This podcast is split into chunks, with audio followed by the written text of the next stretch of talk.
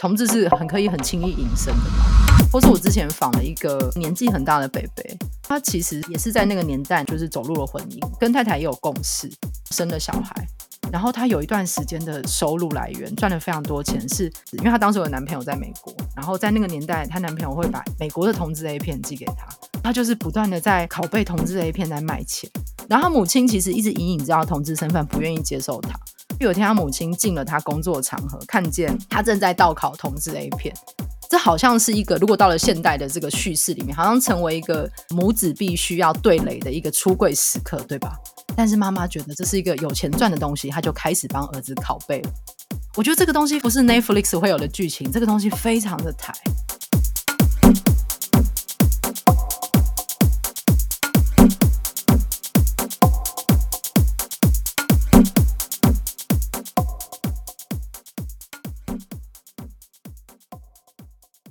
嗨，各位听众朋友，大家好，欢迎收听台北当代艺术馆 MoCA on Air 的 Podcast 节目。我是今天的节目来宾，然后顺便开个场的作家 李屏瑶。然后另外一位 来宾是，我是苏志恒，大家好。我平常现在主要都是在研究电影史。那之前在 Bill's Monthly 写的弄脏电影史专栏，这个我想也是这次 MoCA 会找我来的原因之一啦，就是在研究跟同志电影史比较有关的这个题目，这样子。是我很喜欢这个专栏的系列，而且在看弄脏电影史的时候，就会觉得说，竟然有这么多蛛丝马迹可以找出来。我蛮想知道，为什么志亨最开始的那个命题就是那个弄脏，到底是怎么来的？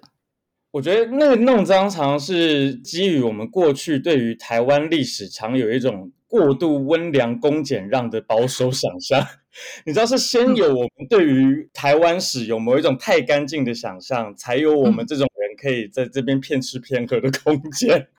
就是那个弄脏是先基于我们大家都觉得好像那个过去台湾就是民风淳朴这样子，然后但我们事实上会发现，其实好像不是这样。就是你看最近几年有台湾好色，或是我我举我一个家里的案例好，就是我阿公是一个非常保守，在日治时期受日本教育长大的那种人，然后他就是非常严肃，平常不苟言笑的人。可我每次回嘉义过年的时候，洗完澡，然后就是要在他房间吹头发，然后都会看到他墙上挂了裸女月历，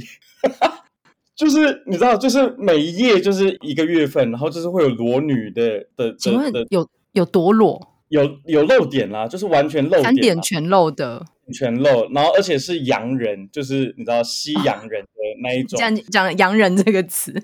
哦，好，第三世界，就是你知道，很像金金芦笋汁上面的那种概念，比那个还更夸张，然后就让我觉得超违和，就是那个有一个完全不一样的形象，我觉得从那时候在我心底就烙下了一个印记嘛，就是原来大家表面上在外面一副很震惊的样子，但是私底下你知道有一种也不是败絮其中，但是就是你知道私底下大家都有一些浮流的暗潮汹涌。暗潮汹涌在那里面，我就觉得这件事情其实是蛮有趣的。那像这一次的这个专栏，我觉得会写完全是个意外，就完全是因为真的是看了摩顿费的这个《跑到终点》一九七零年代的这部片，然后才看出一些新东西这样子吧。因为我是看到你写的，然后因为我完全没有看过，就是因为志亨的非常厉害的研究是在电影史，非常推荐大家去看那个《木港湾的电影史》，就是里面有很多第一手、第二手的史料。然后那个跑到终点，我没有想过他可以，就是恕我直言，就是可以这么给哎，就是在七零年代，竟然是可以有一个这么，其实是比我们想象中的活泼许多，就那个情欲是压不住的。而且我觉得那个时候也蛮有趣的，因为牟敦费老实说，我觉得他本人应该也不是同性恋。但我觉得蛮有趣的是说，你看五六零年代在流行的那一些所谓的比较酷或比较叛逆或比较嬉皮的那一种，不管是从国外然后到台湾，你看国外流行什么 James Dean，就是詹姆士迪恩，还是马龙白兰度，还是怎么样，就是他们都会维持一种酷然后叛逆嬉皮的形象，然后配上的东西可能是他们会用 LSD 迷幻药啊，然后他们某种程度上男女通吃。对性向也保持一定程度的暧昧性，我觉得就是那一种开放跟那个暧昧，然后跟他某一种程度上它至少在对同志的观念上，它绝对是相对比较开放跟包容，然后是有这个空间存在，才让那个歪读空间可以成立的。那我觉得那一个留白跟那一个歪读空间的保留，对我来讲是非常有趣的一块。然后这也是我觉得在这几年，大家对台湾文化史或者对台湾同志史，也有一种重新挖掘的这种契机或尝试吧。特别是从二零一七年以后，就说。我觉得二零一七年出了很多大事，就不只是同婚释宪通过。那纪大伟老师出了同志文学史，他也在打破大家对于过去认为同志文学史只有白先勇一支的这种传统。他找出了白先勇的前辈跟白先勇的同辈这样子。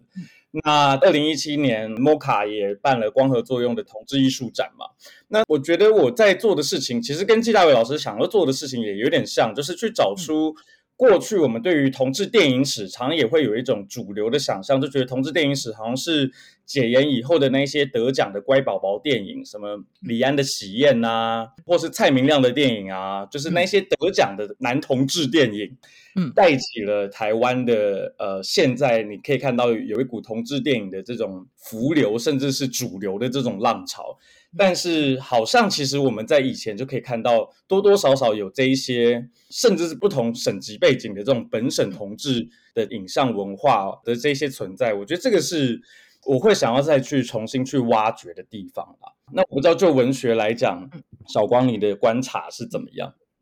我觉得，因为那个纪大伟老师的同志文学史，所以给了我们这一代人有很多机会去重新挖掘以前错过的很多东西。嗯、然后我记得我当时看了一部，其实在，在呃这本书之前就已经听前辈讲过的。我特别去看的是那个《师生画眉》。哦哦哦，对，《师生画眉》，然后它也有电影版。对，对然后那电影版就是有一种非常草根的乡土的一种，你知道，一个一个很奇特的生命力。对，对，虽然说小说跟电影的转译完全是两回事，但是我看的会非常有一种，你知道，就是一颗心扑通扑通的狂跳。对，因为我自己在那个我是泸州人，所以小时候其实看了非常多这种戏班子。然后以前有过附近有一家香火鼎盛的庙，它其实都会有一些就是来来去去的戏班子。嗯，然后我觉得在我小的时候，其实还不知道有保种这些东西的存在的时候，这个最开始的扮演其实是从歌仔戏开始的。就是这些小生们真的是风靡万千，然后我也亲眼见过，就真的是有阿姨就是在小生谢幕之后去跟他打招呼，然后硬把一只就是金的那个手镯这样套进对方的手里面。我那时候可能还才小学四五年级，就那画面让你觉得是一个非常难以忘却的。嗯，就是对台湾你会觉得一些很保守的阿姨，她竟然可以用这种东西非常直接的表达自己的爱慕。你知道他就是直接的抖内嘛，就是现在不能刷一排游艇或什么，他们以前会送一些花牌啊，然后会送东西到后台。然后我觉得同一时期，就是你知道，就是泸州也是一个很奔放的地方。我可能看见一些非常严肃的男性长辈，然后在那个饭局吃到一半，你会发现，哎，旁边的女眷渐渐消失了。但是我还想要，就是你知道，有时候吃拜拜最后会有甜点嘛，所以我以为还有，所以我就坐在那边想要等那个，你知道，可能是一些芒果冰啊之类的上去。你就发现，在台上在跳舞的刚刚还没怎么样女生，她突然就脱了。嗯，对。然后，然后我有次就是在已经就是脱到全光的时候，被你知道那画面就是被掩着眼睛，然后往后拖带出去。你知道，你就我觉得好像在那个时刻，就是真的是九岁、十岁等等那个时刻，忽然发现世界底下还有个世界。嗯，对，那是一切都是某种扮演或者是乔装而出来的。嗯嗯，而且小时候真的觉得没有任何的男性可以比这种歌仔戏小生还帅，哎，对，或是我们这一辈人可能还看过那个，也是一个扮装版的《白蛇传》，就是叶童扮的许仙，你知道吗？哦哦哦，跟那个赵雅芝，就是一个非常秀气斯文的书生，或者是再后来的梁祝，或者是再后来的那个时序应该差不多，还有那个。我觉得我我某一种我会觉得它是我启蒙之作的，是以前在第四台不断的不断的播的《金枝玉叶》，嗯，就是张国跟袁咏仪。我觉得那是某一种还不太理解这个东西，那个时候甚至没有柜子这个概念的时候，这些隐藏的东西好像可以那样子，它隐隐约约的出现在那里，但那只是一个虚线，它没有办法那么实的被描述出来。所以我看你在写那个跑到终点的时候，很多线被慢慢的画出来的时候，我在看你那一步步的推，我真的觉得超级就是也是呈现一颗心扑通扑通的狂跳。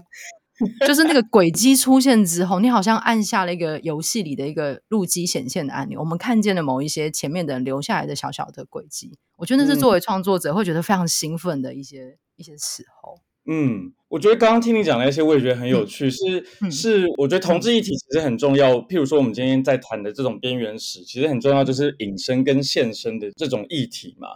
那我觉得这个东西不只出现在同志史，其实我之所以会去研究台语片省级议题，某种程度上，它也是过去在文化史的书写当中被隐身的一群人。嗯嗯、那我觉得在同志的文化史上面，特别是这样，就说。嗯我们过去认识的同志文化，都是一些讲国语的外省同志文化，然后就白先勇，然后或朱天文的《荒人手记》。对，即使是本省人，像邱妙金，他是彰化人，你都不会想象他是一个讲台语的女同志。你，你懂我意思吗？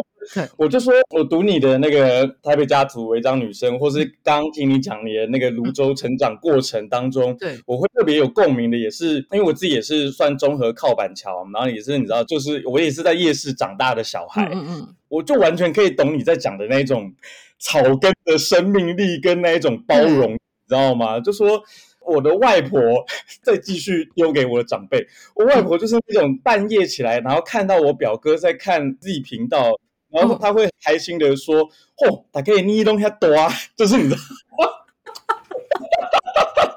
你知道，某种程度上，我觉得我们大家现在都会误以为，好像那个年代的人都很保守，可是其实他们那个年代很多时候很多道德观念，或是我们现在以为的道德保守观念，并不存在于他们的对性的那种想象或界限里面。”所以他们其实有某种程度上比我们想象中的更多元或开放。嗯、那我觉得把那个本省同志或是本省人的这种性的开放性或包容性，把它带出来，我觉得也是很重要的事情。我常觉得，其实为什么像叶永志的案例，就是我们每次听到叶永志的妈妈出来讲话的时候，都觉得超人。我觉得很大的一个原因，就是因为叶永志的妈妈就是一个讲话完全台湾国语，然后就是一个、嗯、就。那就是一个被被训练过、被凹折过的舌头，但是他保有的那个本省的本省话的那个底，嗯、我觉得那召唤力很够。对，但你会以为说，好像这样的人他应该要是很保守的想象，但是没有，就是他却可以给我们最多的包容跟最前进的那个力量。我觉得这个东西常常都是最感人的事情。嗯，有一年某一个政党的参选的政治人物，然后他的选前的一个非常大型的广告，也是那种拍的非常精致的那个画风，他的旁白的声音是一个有一点点台湾国语的男生念的，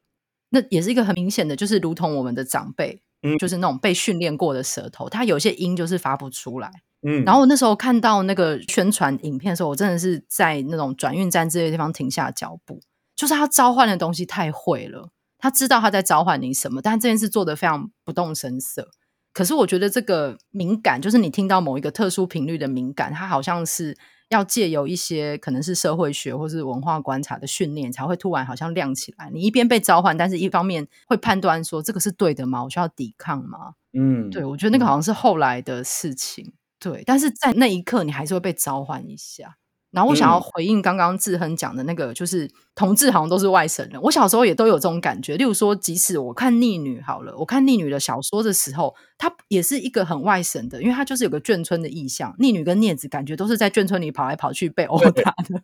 一个整体的 印象。那本省同志在做什么？我觉得我要知道前几年看那个黄慧珍导演他拍他妈妈的那个日常对话，对话，嗯。那种话太美了，然后他有一段，因为他妈妈本来是在做法事的人嘛，然后中间被强迫有一段婚姻，然后生了孩子，后来交了很多个女朋友。我觉得那那个纪录片我看的时候，觉得最生猛有力的地方是导演竟然可以访得到那么多妈妈的前女友，然后他们都愿意出面，然后原来是就是前女友心中存在的某一种互相 PK 的心态，他都受访了，我也要讲话。然后我就记得，对，我觉得很厉害，而且在那个没有通讯软体啊，没有什么留言本，没有 gay bar T bar 的时候。他就问他妈妈说：“他怎么交女朋友？”他妈妈讲了一句让我至今就是、嗯、就是时不时会回想起的一句话。他说：“以前台北桥下面有一窟，他是用这个字有一窟。嗯，你知道，就是我们这一辈，然后再进入一个开始开启网络时代，但是有点青黄不接，加上女同志交友软体始终跟不上男同志交友软体的车尾灯的这个时代，不免会想说，He could did we 阿姨 did we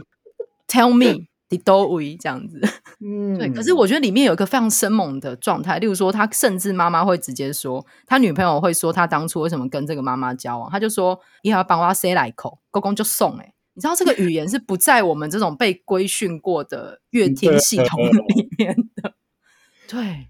我完全可以理解。我我那时候看日常对话，我最喜欢的也是那一段，就是就是讲那个本省老年女同志，也不算也不是到老年，就中老年女同志的那种生猛有力的地方。我觉得这也是前几年，就我二零一七也是差不多二零一七二零一八那时候，张艺轩有有别书那时候。你知道，他也是交织了本省女同志跟党外运动，所以我觉得就是开始越来越有这几年就有这种重新重访台湾同志史跟省级或者本省文化史的这种东西，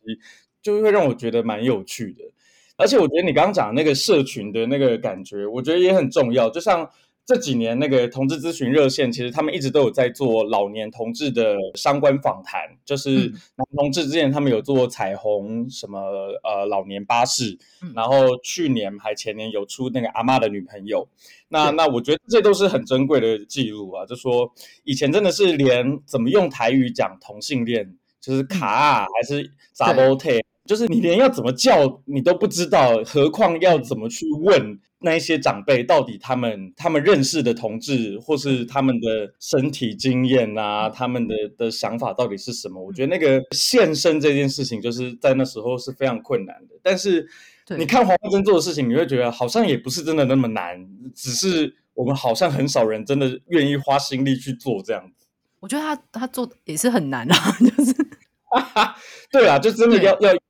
但我就觉得，就是是是真的，我们这一辈要赶快把握时间，好好去做这些事情。对，我这几年，例如说看那个彩虹熟年巴士，就也是热线出，跟阿嬷女朋友，嗯、就是这相隔应该要九年，他们隔了非常非常久。嗯、然后可能阿嬷女朋友在出处的时候，中间已经有受访者已经过世了嘛，那个女猫王。对，女猫王已经过世了。嗯、对，就会觉得说，这个真的是，如果我们要做的是某一种田野或者是采访，这个真的要加紧脚步，这是很令人就是有点担心。对，嗯、然后我觉得在这几年的这个转化之中啊，尤其是刚刚志恒讲到一件事情，就是在那个时候还没有这些名词，就像我可能问长辈同志怎么讲，你知道这个词也要让他们有点消化。嗯、然后你刚刚讲的卡啊，或者是查某体，其实都是很负面的，负面对，很负面的意思。然后，例如说，我还听过一个叫做“半男路”“半男女”，对对，半英雄，对，嗯、就是，而且我觉得这些字，你要你要逼长辈说出来解释，他们都会觉得这是一个非常禁忌的，他们其实说不太出口。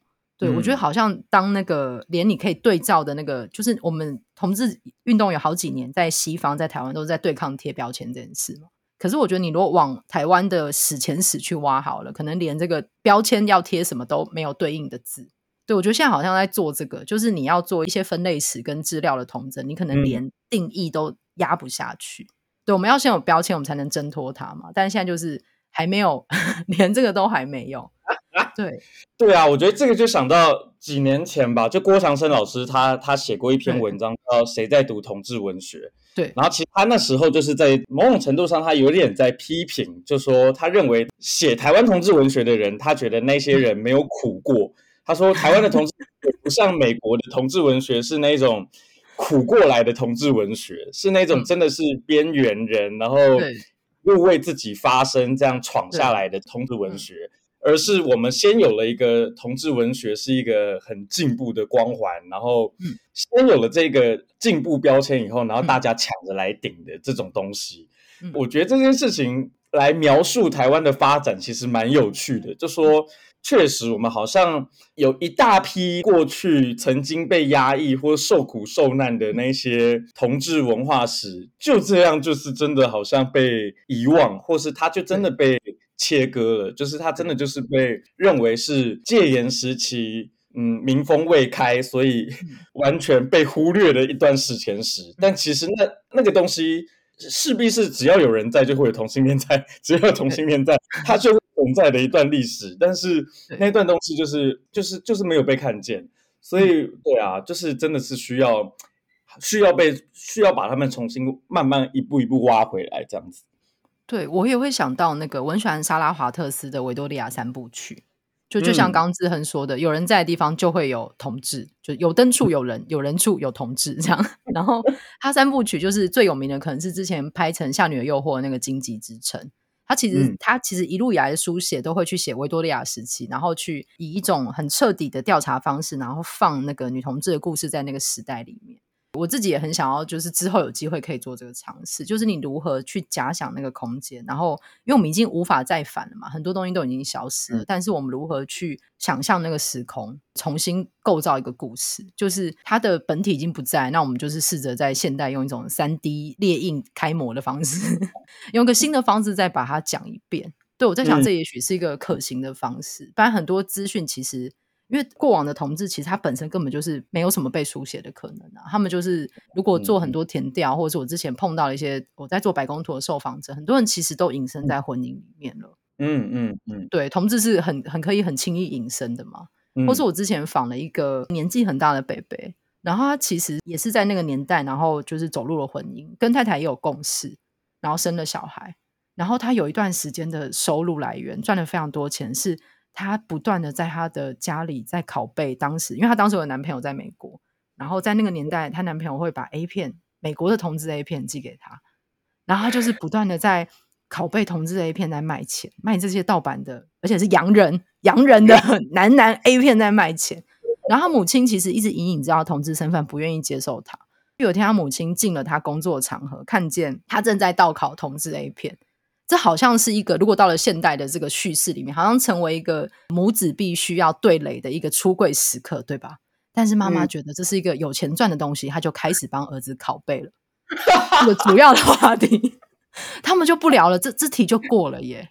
我觉得这个东西非常台，嗯、这不是这不是 Netflix 会有的剧情，这个东西非常的台。对，我觉得这故事太有趣了。对，然后我我访问的时候，我坐在他家客厅。他家客厅是一个套厅处，他就是用脚踩踩他家的那个地板，说这整栋都是用那个卖同志 A 片的钱赚的。我根本就是坐在一个 AV 帝王的家里听他讲这个故事。这个人还在吗？你要介绍给我哎、还在，还在。我我已经把我花了，不要跟我讲。我可以介绍给你，他很有趣。你可以介绍给我，我可以，我可以补一段，可以我你写小说，我写废墟稿。没有，我会放在同志百工图的那个田调里面。对，但是可以可以介绍给你，他很愿意聊的，非常有趣。但是这些人都要牵很久很久的线才有办法。嗯嗯，嗯我相信是。对，就是我觉得其实还有很多宝藏，我们还有一些宝藏前辈没有挖掘出来。真的，真的，真的。那我想问你，刚刚讲那个柜子，像郭强生老师会觉得说，我们可能刚好接在一个时代里面，他觉得台湾的同志文学没有苦过。所以我其实对这点一直在有一个小小疑惑，就是他可能跟我等一下谈的有点有点卡，但他内在对我来说有点像的，就是我之前发表一个剧本，然后他谈的是一对女同志要分手了，所以要搬家的这个故事。他对我来说是一个身边朋友很常出现的经历，可是他可能呃在台湾还没有被说过的一个故事，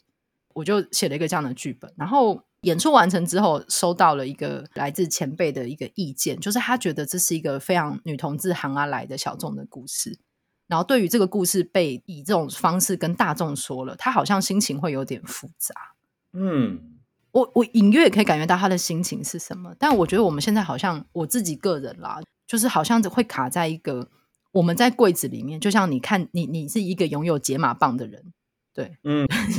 对你拥有这个在看这一切，嗯、就是我们要把这个东西解释到什么程度，或这个东西是。你要需要对大众说明成这样，还是我们要把一些东西 keep 住？对，我好像在思考这件事情。嗯，我我我懂，就说这种、嗯、我们我们现在在歪读，或是我们在我们介绍这些东西的时候，我们到底是带着某一种，我们是不是也某种程度上在在符合了某些人的偷窥癖，还是怎么样、嗯、去去探索这个地方？我想到一个东西是说。嗯像李安前几年拍那个《断背山》，也不是前几年，就是超久以前拍《断背山》的时候。嗯、其实我看《断背山》的时候，其实我我觉得李安蛮有趣的，就说我以前小时候的时候，我在还没看李安的电影之前，嗯、我其实很不喜欢李安，就是说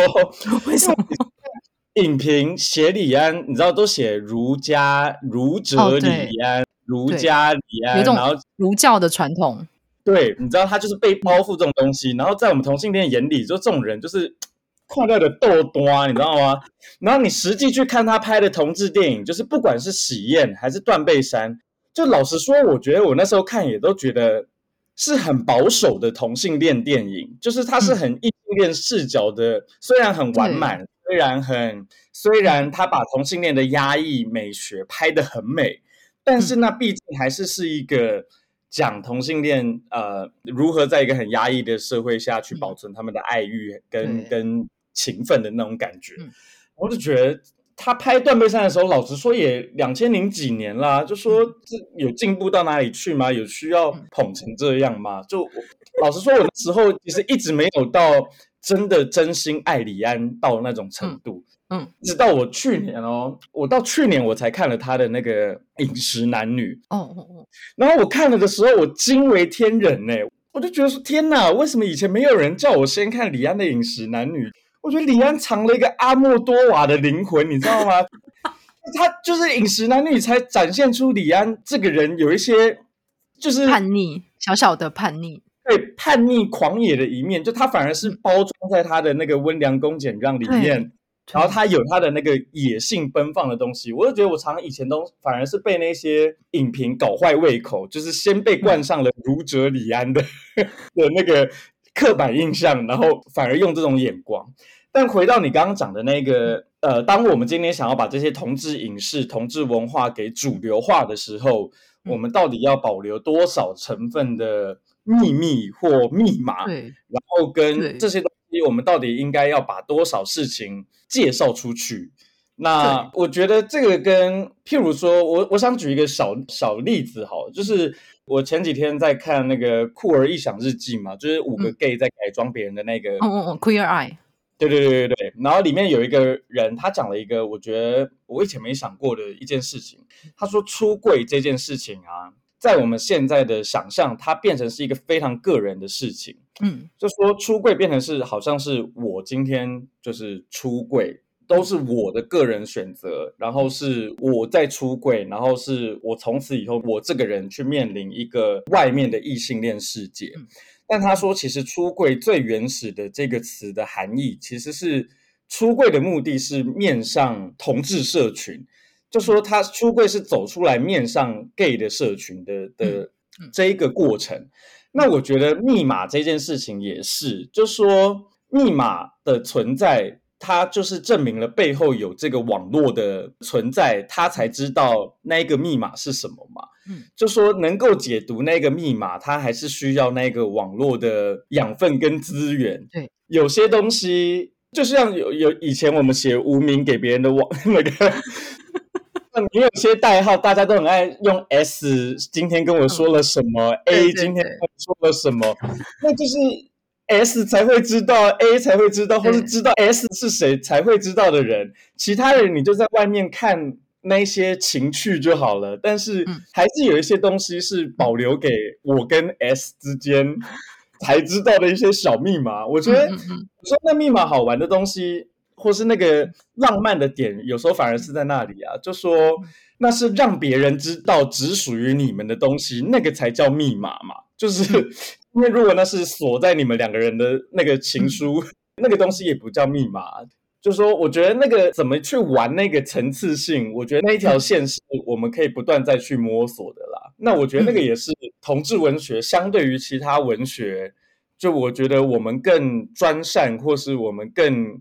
更懂得怎么去玩那一条线的地方吧，就说，我们怎么样去玩那一些别人可能一开始看会以为是那个意思，但是，嗯嗯，是行啊来的人，你可能就会多知道一点东西。那只要你是跟我有一些更亲密的接触，你可能就会知道我真正又想讲的东西是什么样的东西，怎么样去摸索那一条界限跟那一个密码。我觉得那个东西是。同志文学或同志创作，就我们一辈子活在一个，嗯、我幼稚园就知道我是 gay，而且我幼稚园就知道我要装作我是喜欢女生，就是我从幼稚园我就有这种社会规范的界限跟。你好早哦，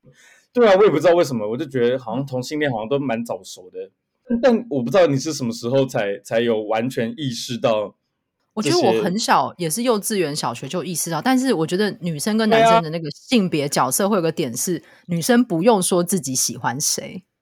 嗯，因为女生会被某种暗示她是害羞的一方，所以他不太会被逼问，你就是可能跟你的好朋友讲这样子，嗯嗯，所以他不用去做一个主动出击的一个，哦。哦 对，